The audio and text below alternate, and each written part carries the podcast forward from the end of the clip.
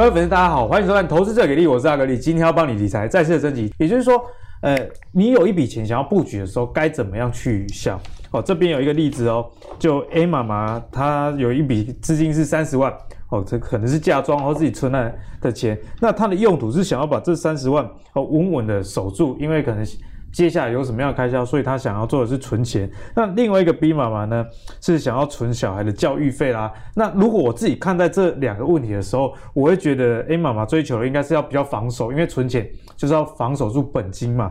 那帮小孩子呃存教育经费，也不知道小孩子是念国立的还是念私立的，还是说念国内还是国外，所以这应该要。稳中又带有一点成长，所以在这两个妈妈这样的一个需求之下，先来请教一下阿信，会给他们怎么样的投资建议？如果三十万，该怎么样去布局？呃，我这样讲，他因为我刚刚看他们说两位都是投资小白，那其实说你这个问题问的有点有点广，因为所谓的小白到底是多白，还是白就是很白的那种，还是白中带一点黄这样子？就当一律当成很白的，一律当很白。那如果你说是真的很很小白很小白的话，我会建议你。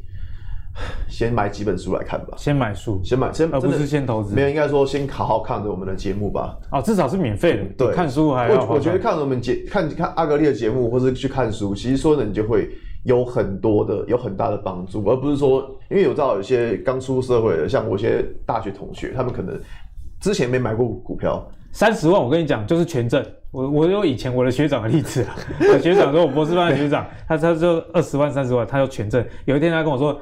凯迪，我已经赚了一百万了，然后我应该过一阵子就可以买房了。再过一个月问他，他说他已经输光了。我这样讲就是现在很多，因为现在很很多商品像是权证，那有人赌更大的什么个股期货，对对，他可能会做个股期货。所以我觉得说，如果你是投资小白，我会建议第一个先从现股开始吧，嗯、先去衡量一下。哎，这很重要，因为很多小白都想要求快。他的杠杆比较大。对，我想要就是我想很快速的赚到赚赚到钱，哎，谁不想啊？问题是你要去思考说你的本你的这笔本金到底会不会不见？那当然我这样讲就是，如果说不管是 A 军，如果是 A 军或是 B 军，那只能跟你们说，如果你是觉得说这笔钱不能不见的，麻烦请不要进来股市。我是认真的，如果你因为股市还是有风险的，对，因为你这笔钱如果是完全不能失去的话，麻烦你不要进来股市，定存会比较适合你。是很，我是很中肯跟你讲，嗯嗯嗯，因为你不可能进了厨房，你还怕烫，没有什么没有什么交易是不可能会不赔钱的，一定都会赔到钱。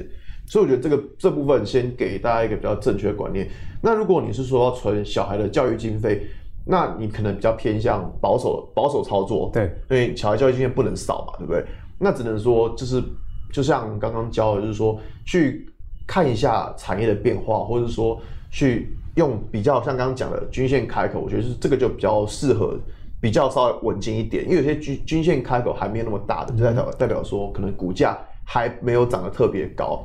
那只是说在资金的运用上面，会建议就是说还是以现股为主，对，现股为主。有闲暇的时间多看看阿格力的节目，或是多看看一些书，先累积点知识，不要这么快了就把钱丢进股市。那我再问一帮观众问一下阿信，阿信刚刚就是说，哎，呃，如果要存教育经费的，可以参考这个技术指标。嗯、所以是不是参考这些技术指标的时候，应该要参考比较防守型的技术指标？因为有些技术指标是攻击型的嘛。他可能去追跳空缺口啊之类的。呃、我这样讲，没有技术指标，没有所谓的攻，没有什么攻击型或是防御型的。对我来说，每个都是攻击型。就比如说，我来我在节目上面讲，就是每一个都是攻击型，因为防御型的技术指标，欸、我还不知道，我还真不知道那是什么东西。就支撑啊，就是他、哦、他首先先看支撑，而不是先去追呃，比方说跳空缺口啊。呃，我这样讲就是说，对我来说是每一笔交易都有风险，就是。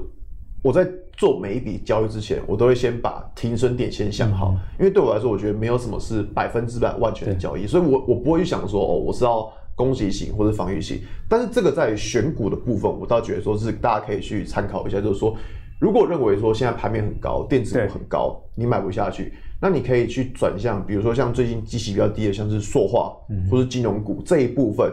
就如果以这样来看的话，其实用呃股票的配置、类股的配置，其实我觉得会比较安全，而不是说去看指标是攻击型还是防御型，嗯、而是把你操作类股去转到类似这种比较防御型的股票上面，会比较好一点。那刚彦军对于这个两个妈妈，如果是你，你有其实我的看法跟阿信不太一样哎、欸，就是如果你要保本的话，一定要买股票，一定要买股票，买股票是很安全的，可以保本。真假的？真的。好，那你的论述是什么？我听听看。好，我们看一下这个 A 君跟 B 君，我觉得没有什么差异啊，就是请他们买股票。好，因为 A 君他是要存钱嘛，看起来短期之内好像也没有什么资金的需求。那 B 君是要存教育费嘛，教育费一定是隔一段期间才需要支出这笔钱嘛。所以原则上 A 君跟 B 君他们投资的期间都是可以拉长啊、嗯，一段期间可能五年跟十年。投资股票呢，小孩小孩投资教育费是五年十年，不是 不是一学期一次吗？一学期一次，他买股票也可能还刚怀孕而已，可能刚怀孕。刚怀孕，他如果是。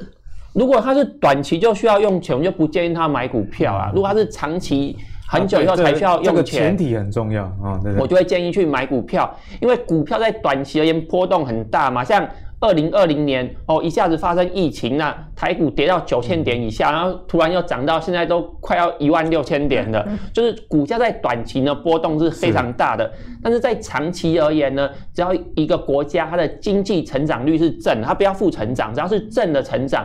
原则上，这个国家的指数都会长期往上慢慢变高。我觉得这是股票的一个优点啊，就是基本面不好的时候印钞票也涨资金行情，对，基本面好的时候涨基本面行情。是，好，所以。A 军跟 B 军，如果他是要长期投资的话，他短期内没有资金的需求，我觉得都可以大胆的去买股票，长期下来赚钱的几率非常高。因为过去有人去研究说，如果我不幸买在最高点，如果我买在一二六八二，对，好，如果我不幸买在现在可能买在一万五千点，那。不管你买在任何时点，只要三十年后一定赚钱，不会赔钱。三十年，对对，三十年后小孩都好了，他也算是有讲出他的论述了。三十年后一定不会亏，好不好？那大家会担心说，那现在那么高要买什么吗？如果不晓得要买什么股票，就买零零五零。那当然可以收看我们节目嘛，就是去啊、呃，常常去分享很多优质的股票，大家就可以从这个节目里面。分享的股票去自己去找好的买点进场。那如果是总结两位的说法啦，阿信其实是比较保守派。如果这笔钱对你来说真的是非用不可，那就不要投资。那如果它是可以稍微有一点风险，它像刚刚讲到就是分批投资，零零五零 ETF 这种分批投资，我觉得是比较适合。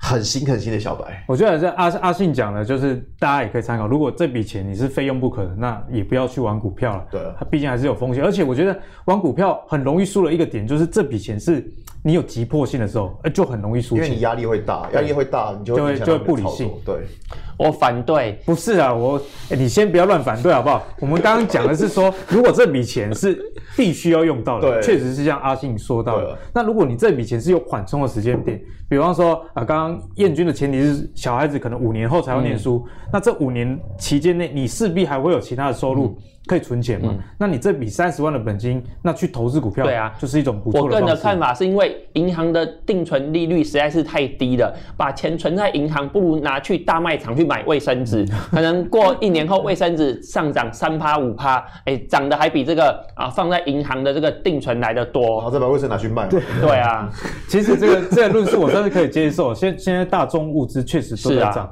哦，那如果是阿格力这边给大家建议的话，因为刚刚阿信的前提是说。你这笔钱是不能动的。对。那燕军说啊，你有一笔钱是可能五年后才能弄的。那我也取一个比较中立的，假设你有一笔钱，现在想要投资指数又这么高的情况下，那我会觉得说，如果你是跟 A 君一样是要存钱的话，我觉得选食品类股是一个不错的选择啦。因为例如说像统一好了，嗯，哦，统一其实在去年外资卖了那么多的情况下，呃，股价还在六十几，那就有一点像阿信之前教我们的，哎，如果利空什么都出来啊。外资一直卖也卖不下来的话，那里就是一个相对好的一个支撑。而且统一，我觉得存钱就是说，如果要倒哦，这种统一这种，你你要它倒，其实 当然台湾也倒了，它在台湾也倒了，企它的企业实在是太多了。哦，这是存钱的部分。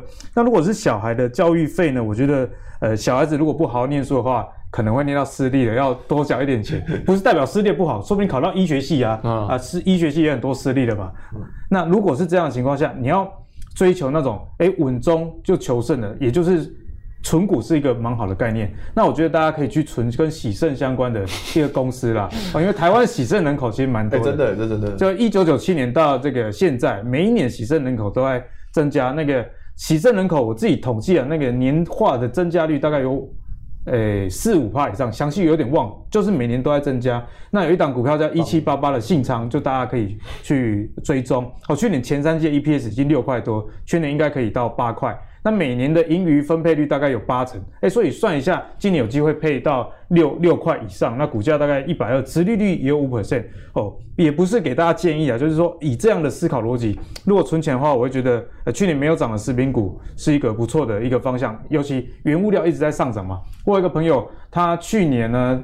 他是叫沙拉油的这个盘商，嗯，他说一桶啊大概五百一，现在已经到六百以上哦，所以沙拉油涨得非常凶。我们可以看到大统一今年的股价也从一百二涨到一百四，其实反映的就是这些原物料的上涨。那大统一的大股东就是统一啦，哦，所以我们刚刚讲了统一。那接下来是说，如果你希望你存股，这种存股的呃。EPS 成长性是比较有的话，那我觉得喜盛啊这种内需市场，新台币燕军讲一直升值，嗯、台湾的这些喜盛公司基本上没有在研发的，就是代理仪器跟耗材而已，这倒闭的几率也相对比较小，提供给大家做参考。我补充一下，刚才讲节目已经要结束了，好，那你那你最后补充。我补充一下，刚才讲说我们要。买的股票是要产业的趋势，它是长期要成长的嘛？像喜盛这个产业就是啊，它不是只有财报今年好哦，可能明年后年它的获利它是会持续不断成长的哦。因为就是高龄化嘛，老年人口越来越多，所以喜盛的需求绝对是啊逐年增加的。所以我觉得阿格力分享这家公司呢就不错，供大家做参考。对，就是我们从产业面呃也呼应了燕军前面跟我们分享的，如果营收很好，重点是。有没有办法持续一直好，嗯、这就是一个很重要的方向哦。好，那相信今天的节目，我们从很多的面向来探讨啊、呃，在封关前股市的一个布局，相信大家有很多的收获。如果你喜欢阿格力的投资最给力的话，别忘了到 Facebook、YouTube 以及 Apple 的 Podcast 订阅投资最给力。以及啊，如果你喜欢燕军或者是阿信，在我们 YouTube 的频道里面也有播放清单，有他们两个个人的一个特辑，大家也可以多加追踪啦。那我们就下次再见喽，拜拜。